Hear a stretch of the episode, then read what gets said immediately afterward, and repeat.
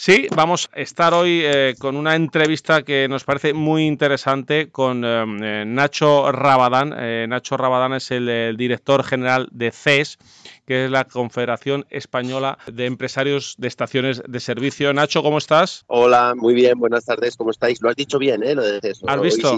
Prometo que no lo he leído. No, lo puedo comprobar, pero bueno, voy a fiar de ti. bueno, bueno. Pues eh, gracias, eh, bienvenido de nuevo, que ya ha pasado por nuestros micrófonos.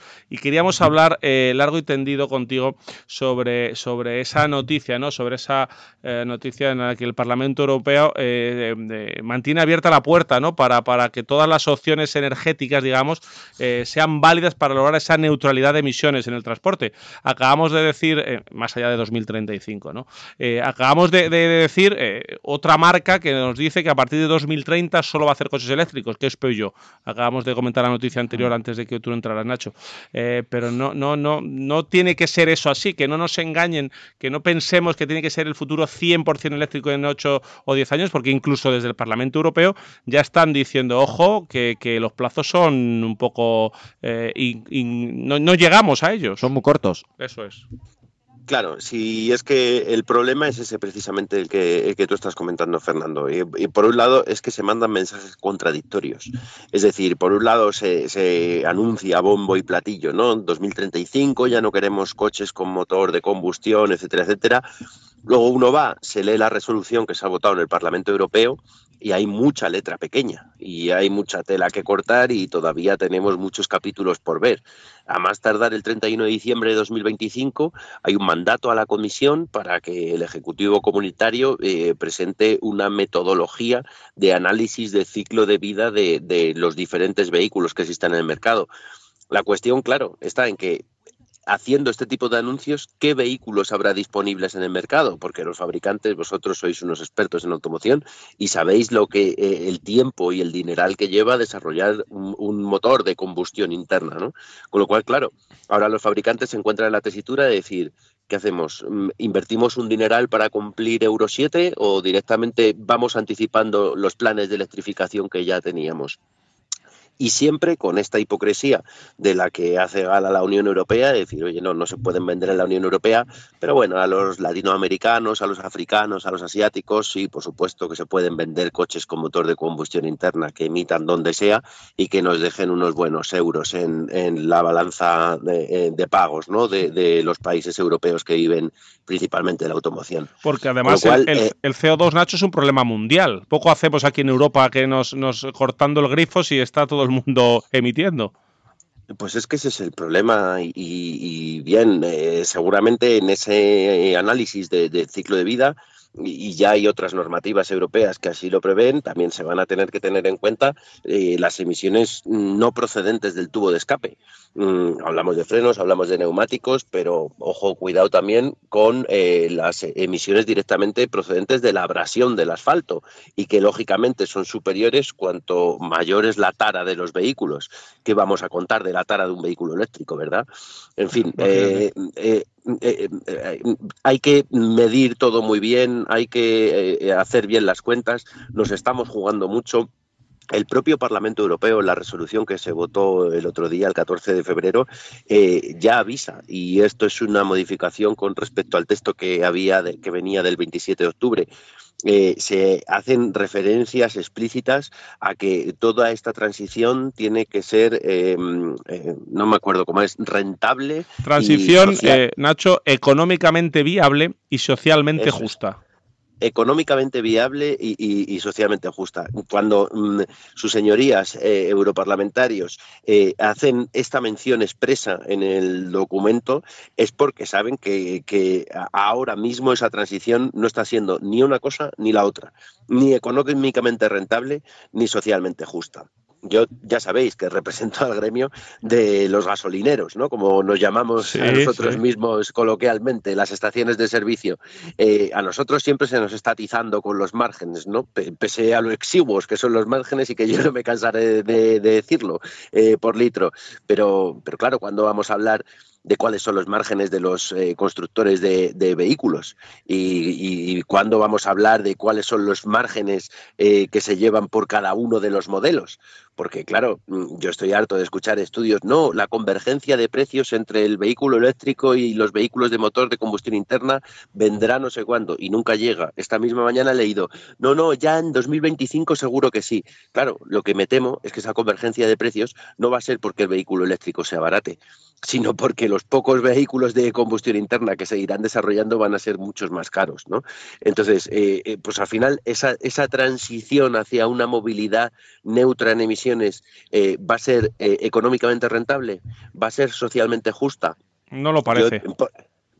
No lo sé, yo de verdad que estoy asustado y no tanto por las estaciones de servicio, fijaos lo que, lo que os digo, porque al final nosotros eh, somos eh, como camaleones, ¿no? Eh, si echamos la vista atrás, hace 15, 20 años no muchas estaciones de servicio tenían tienda.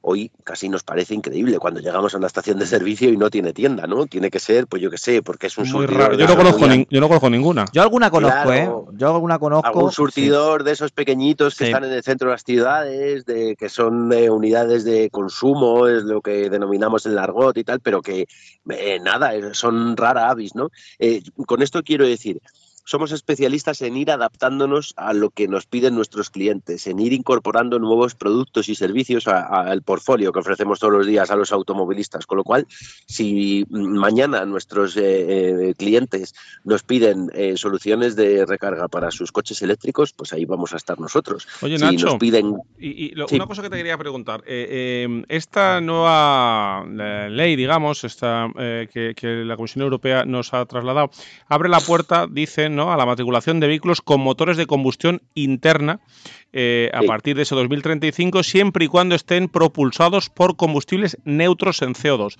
Explícale a nuestros oyentes cuáles son los combustibles neutros en CO2. Bueno, ya hoy tenemos diferentes tipos de combustibles líquidos eh, neutros en, CO2. Eh, pueden ser combustibles sintéticos, eh, seguro que habéis hablado alguna vez de, estos planes que tiene Porsche, ¿verdad? Y, su fábrica de combustibles sintéticos en Chile. Eh, bueno, ya sabemos todos los cambios que hubo al frente del grupo Volkswagen, eh, con el nuevo CEO que venía de Porsche y que precisamente abogaba más por este tipo de, soluciones, más que exclusivamente por la electrificación. Bueno, quien no recuerda la historia es que le cortaron directamente la cabeza al CEO de Volkswagen que decía que 100% eléctrico, 100% baterías era una locura el hidrógeno era una locura. Eh, los combustibles, el, que habéis denominado combustibles, exactamente que sintéticos, sintéticos, libres de, laboratorios, libres de CO2, libres de CO2. Y, y, el que abogaba por eso era el, el presidente de Porsche, que ahora es el presidente del grupo Volkswagen. Claro, correcto, correcto. Entonces, eh, bueno, yo por eso digo que eh, al final eh, la política es una cosa, la economía es otra cosa y al final lo que sucede es una mezcla de las dos cosas y más en países como Alemania donde la automoción tiene un peso tan importante, ¿no? Em, ya sabéis también las declaraciones que han hecho diversos responsables de Toyota últimamente. al final, a mí lo que me me desasosiega, yo creo que es el verbo, es que em, no sé si os acordáis de cuando estudiábamos en, la facultad, ¿no? De la espiral del silencio de, Noel Newman, me parece que era, ¿no? Eh, al final, eh, todo el mundo mm, piensa, hombre, yo no sé si esto lo estamos haciendo del todo bien, pero nadie se atreve a levantar la mano y decirlo, ¿no? Y entonces se genera una espiral del silencio que es muy peligrosa, porque puede ser que nos estemos acercando hacia un abismo y nadie mm, tenga, pues no sé si decir, los bemoles o, la entereza de decir, ojo, que ahí delante está el abismo. Volviendo a lo que preguntaba Fernando, ¿pueden ser estos combustibles sintéticos? Al final, cuando hablamos de hidrocarburos, esto es química pura, es una, cadena de hidrógeno más carbono. Eh, siempre que seamos capaces de obtener el hidrógeno y el carbono eh, no explorando debajo de la tierra o, en el lecho marino, sino en un laboratorio, vamos a decir, eh, seremos capaces de hacer una cadena de hidrocarburos, hidrógeno y carbono. Eh, si ese hidrógeno tiene un origen 100% renovable y si ese carbono, por ejemplo, se ha conseguido capturándolo del aire, sabemos que hay carbono en el aire, o incluso extrayéndolo de industrias que son intensivas en, las emisiones de carbono, eh, pues eh, seremos capaces de hacer estas cadenas de hidrocarburos eh, del laboratorio. Esto es, mm, pues eso, una gasolina de laboratorio, una gasolina sintética, un gasóleo sintético que tiene exactamente las mismas propiedades o incluso mejoradas, porque podemos hacer ahí manipulación, ¿verdad?, en, el laboratorio y, bueno, y puede utilizarse en cualquier tipo de, de vehículo. Em, Yo ya lo veo, ¿eh? Super gasolina. Claro. Sí, sí, claro. la super ha eh, toda la vida. De, hecho, lo están utilizando en, eh, están haciendo pruebas en, vehículos de competición con unos resultados excelentes. Pero es que también están los biocombustibles avanzados. Ahí podemos hablar de, por ejemplo, bioetanol de segunda, incluso tercera generación, a partir de residuos de, biomasa, de podas agrícolas.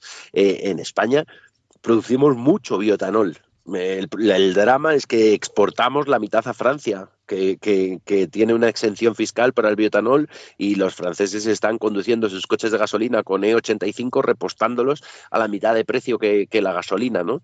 Eh, y esto lo podemos hacer eh, cuando queramos. Eh, establecemos esa exención fiscal de la misma manera que, tiene Francia y mañana con una transformación de coche que cuesta menos de 500 euros podemos utilizar ese E85 encima con un índice de cetano superior. Pero es que también tenemos, por ejemplo, el HVO100.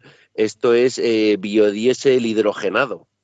Este biodiesel puede proceder de residuos vegetales o animales, pueden ser incluso aceites usados de cocinas, grasas de animales, eh, bueno, cualquier iba a decir porquería, pero cualquier desecho orgánico que nos podamos imaginar, pero esto se mejora eh, añadiéndole hidrógeno. Y esto es al 100% así. Ahora, recientemente, eh, ayer creo que fue que leía la noticia que el Grupo Carreras, un gigante de transporte de, Aragón, eh, ya estaba haciendo pruebas con este combustible que le estaba suministrando Repsol, producido en su planta de Cartagena, y que además la refinería de Repsol en Cartagena la están ampliando y entrará en servicio esa nueva unidad de producción en 2023 para producir este tipo de, biocombustibles avanzados.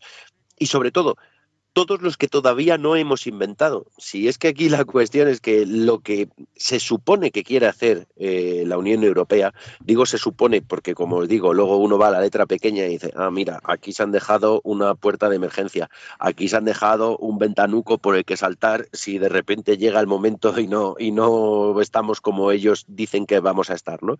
Em, pero eh, al final lo que se supone que quiere hacer es prohibir una máquina eh, esto es absolutamente ridículo. Esto es como si mañana prohibiéramos los cuchillos porque hay apuñalamientos.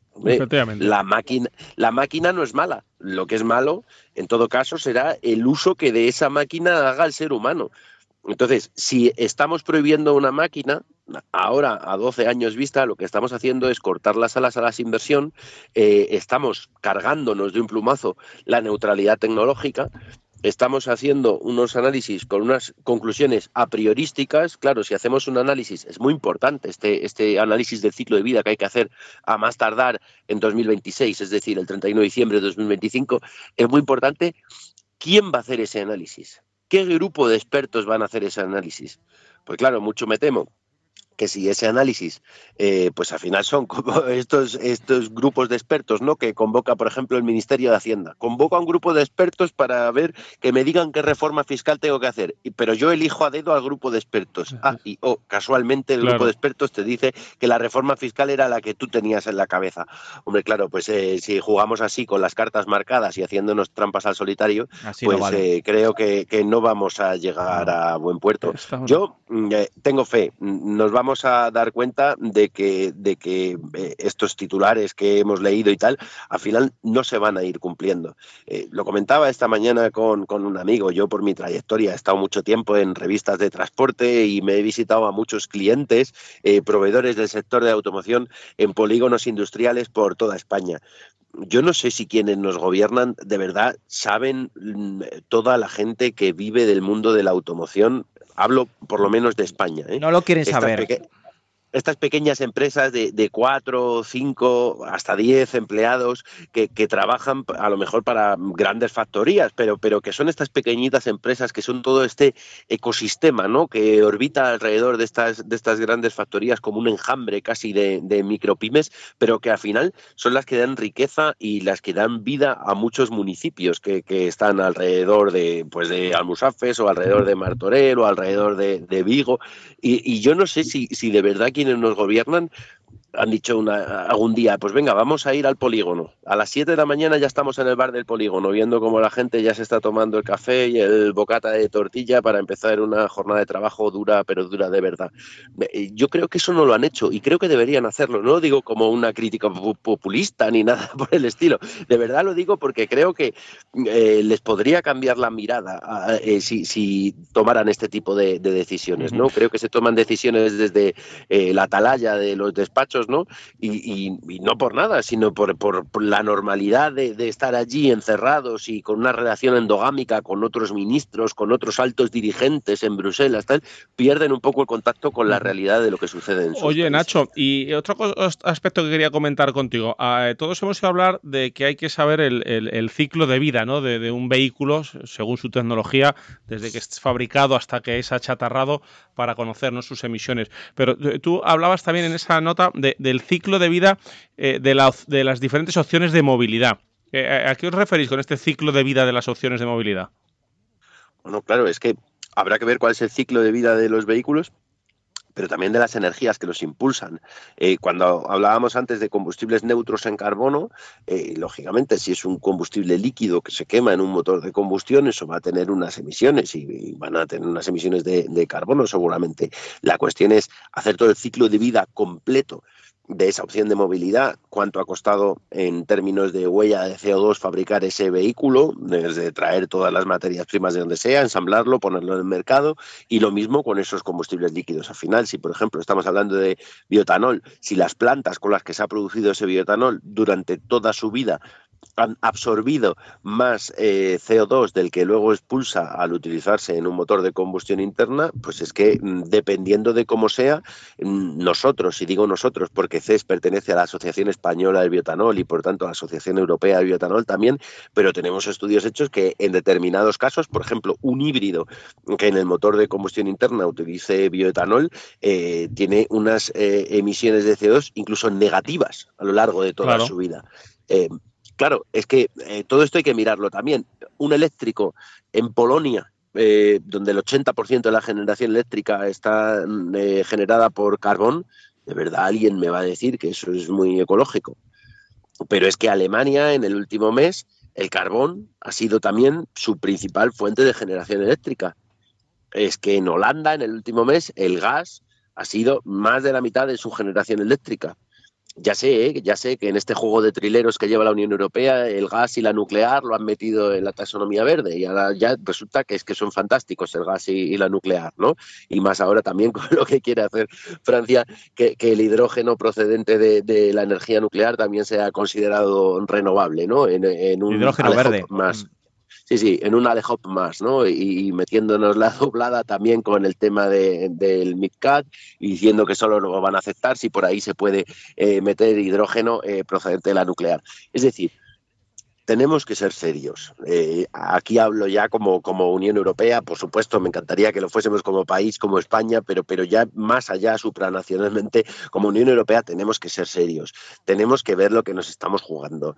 No nos estamos dando cuenta de que por eh, mucho bombo y platillo eh, y como lo quieran vestir y, con muchos tweets más o menos oportunistas de Joe Biden, por ejemplo, Estados Unidos está en una fase brutal de proteccionismo económico.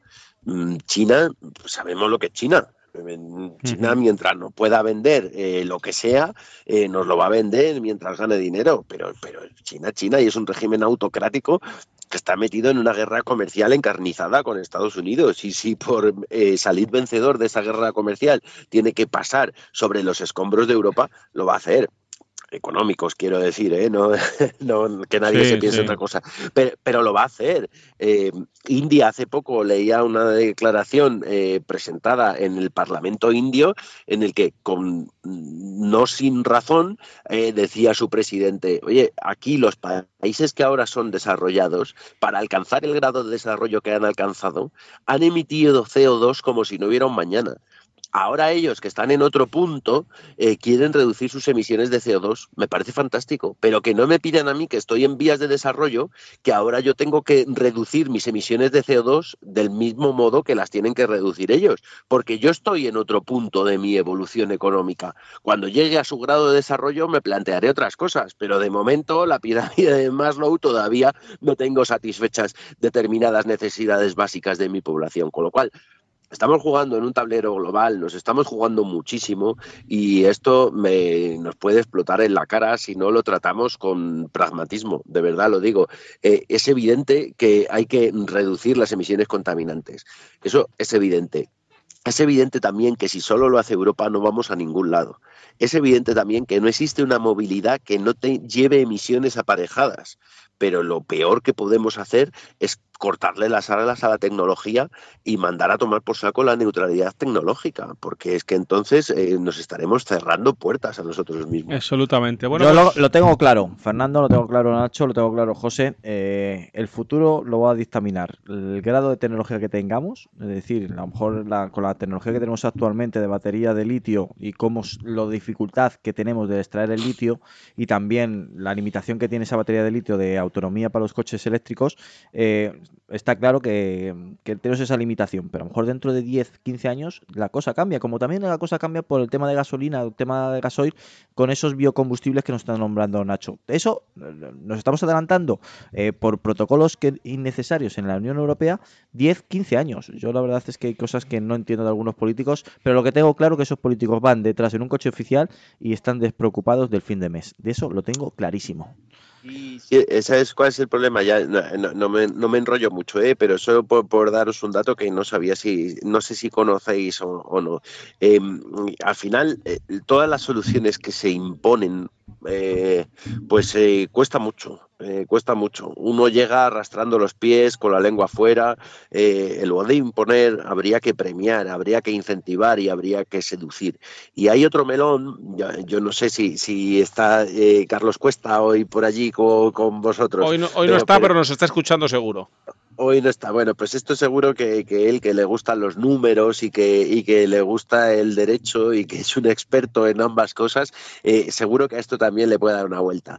Eh, hablaba hoy con una persona que está bueno, no puedo decir quién es, ¿no? Pero, pero está dentro de, un gobierno de uno de los eh, Estados miembros de, la Unión Europea.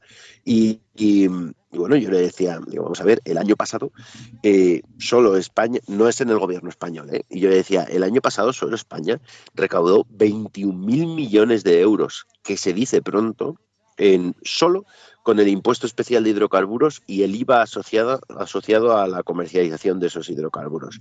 Digo, imaginemos que esto de 2035, etcétera, etcétera, que en 2050 no haya ningún coche con motor de combustión interna, vamos a darlo por bueno. ¿De dónde piensa el Estado español obtener esos 21 mil millones que ahora obtiene cada ejercicio? Yo te digo que, que, tendremos un impuesto a la electricidad. Los, cargadores de coche eléctrico, el que tenga cargador, fijo que clarísimo. Ya, te, ya, te, voy adelantando la bola de cristal lo que, lo que va a decir. Sí, no, no, ese, ese es uno seguro, pero, pero ahora viene, ahora viene el siguiente, ¿eh? Ahora viene el siguiente. Y hoy estaba pensando en esto precisamente mientras conducía una C15. No voy a decir por qué, pero estaba conduciendo una C15. Una eterna C15. Correcto, una eterna C15 y por campo, ¿eh? Y joder, ¿cómo, cómo va eso? Y, yo decía, claro, es que esto, eh, eh, no sé, eh, a mí me evoca el concepto de libertad. Y, ahora os voy a hilar porque esta persona que, como os digo, está dentro de, uno, un gobierno de uno de los Estados miembros de la Unión Europea, me decía, ¿Tú qué te piensas? Los coches, ahora todos con su navegador, con su GPS y tal, aquí lo que va a haber primero es una subida lógica y evidente a los impuestos que graba, que graba la electricidad, pues que luego va a haber en función de los kilómetros que tú recorras cada mes o cada año, se te girará el impuesto correspondiente. Y es que tú no vas a tener que hacer nada si ya vamos a tener nosotros toda la información. Con lo cual, pues nada, a utilizar menos el coche y, ya está. Pero esto deberían explicárnoslo ya. ¿Sabes? Esto no debería ser una charla informal y, tal. No, esto, eh, quienes nos gobiernan, si de verdad ese es el plan que tienen, que me puede parecer incluso hasta bien, fíjate lo que te digo, ya podríamos debatirlo un día, eh, pero deberían explicárnoslo ya para que los ciudadanos lo sepamos y sepamos cuando vayamos a votar qué es lo que estamos eh, votando. ¿no? Hay cosas que no lo pueden eh, decir, eso está claro. Oye Nacho, y ya para, para cerrar, saliendo un poco del tema, hace unos días entró ese embargo ¿no? al petróleo, al combustible que venía de Rusia, diferentes factores económicos parecía que predecían ese eh, rebote del precio del combustible, ya empezaban a hablar de los 2 euros por litro. Eh, parece que se está todo aguantando, toquemos manera. Yo creo que he visto por ahí a unos 60, unos 60 y pico. Unos 66 he visto. ¿Cómo, cómo, ¿Cómo está el tema? Tú que tienes la bola de, cristal esa que tienes ahí en el despacho, qué sé yo. Eh, ¿Vamos a seguir así o, cómo va a ser el, el precio? Pues pues eh, todo va a depender, todo va a depender. Nosotros ya dijimos que eh, aunque el embargo a, la importación de productos derivados del petróleo de Rusia entraba en vigor el 5 de febrero, esto no lo íbamos a notar el 6. Y no lo íbamos a notar el 6 porque las primeras semanas del año y también las últimas del año pasado, eh, los operadores que, que, tienen presencia en Europa se han hinchado a comprar diésel ruso y se han hinchado a comprar diésel procedente de otras partes del mundo en refinado a partir de petróleo ruso. Con lo cual ahora tenemos las despensas llenas y encima la demanda tampoco es que esté para tirar cohetes, eh, no está haciendo frío en Europa ni en Estados Unidos tampoco, eh, al menos en la costa este, que es donde puede hacer más frío y donde la demanda puede dispararse cuando eso sucede, con lo cual estamos tardando eh, en vaciar nuestras despensas. Esto es una buena noticia. Eh, ¿Qué podría pasar? Podría pasar que China despertara y empezara a demandar mucho. Ya está pasando eso en parte y se está notando en la gasolina, sobre todo el otro día. Eh, yo es que miro muchos gráficos, ¿no? Los tengo que mirar para, para ver algunas cosas y, miro gráficos de lo más variopinto. Eh, el otro día vi gráficos de los eh, atascos de tráfico que había habido en las principales ciudades chinas en la última semana y había habido atascos. Esto ya es noticia, porque desde hace casi tres años no había atascos en las ciudades chinas, ¿no? Eh, con su política de, cero COVID. Esto está haciendo que repunte la gasolina. Si os dais cuenta, la gasolina vuelve a estar otra vez más cara que el gasóleo desde agosto del año pasado, por primera vez, ¿no?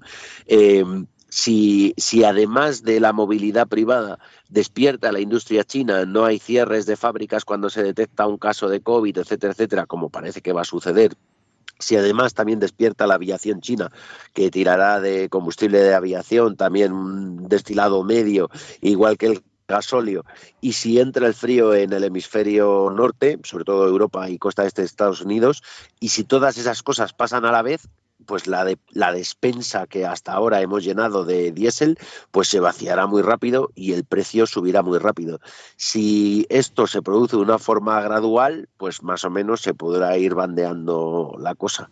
Pero, pero bueno, hay que estar muy atento a lo que sucede en cualquier parte del mundo para luego cuando pongamos gasolina en cualquier estación de servicio española, pues ver lo que sucede en el surtido. Bueno, lo que tengo claro que voy a llenar el, el depósito porque viendo lo visto y el despertar del país del sol naciente, miedo me da, ¿eh? Miedo me da. Bueno, Tú llénalo siempre, José, llénalo siempre que serás muy bienvenido en nuestras estaciones de servicio. ¿El del sol naciente no era Japón? Bueno, es, el primo. es, primo, es, la luna naciente. Bueno, pues Nacho Rabadán, director general de CES, de la Confederación em, de, Española de Empresarios de Estaciones de Servicio. Muchas gracias por este ratito en Auto FM, porque además sé que es un ratito que le has robado a tu niño, que lo estabas con él, así que dale un abrazo y, las gracias de nuestra parte al pequeño Rabadán, ¿vale? Luego él me escucha y está tan contento. Así que eso, un, abrazo para vosotros y un abrazo también para, para Simón, el pequeño Rabadán, que seguro que le escucha le gustará escuchar su nombre luego en la radio. Pues un abrazo para Simón eh, y un abrazo, para su padre. Gracias, Nacho. Hasta luego. Os escucho, gracias, chao, chao. Adiós, adiós. Todos los viernes de 7 a 8 de la tarde, Auto FM, la revista sonora del motor en Onda Cero Madrid Sur.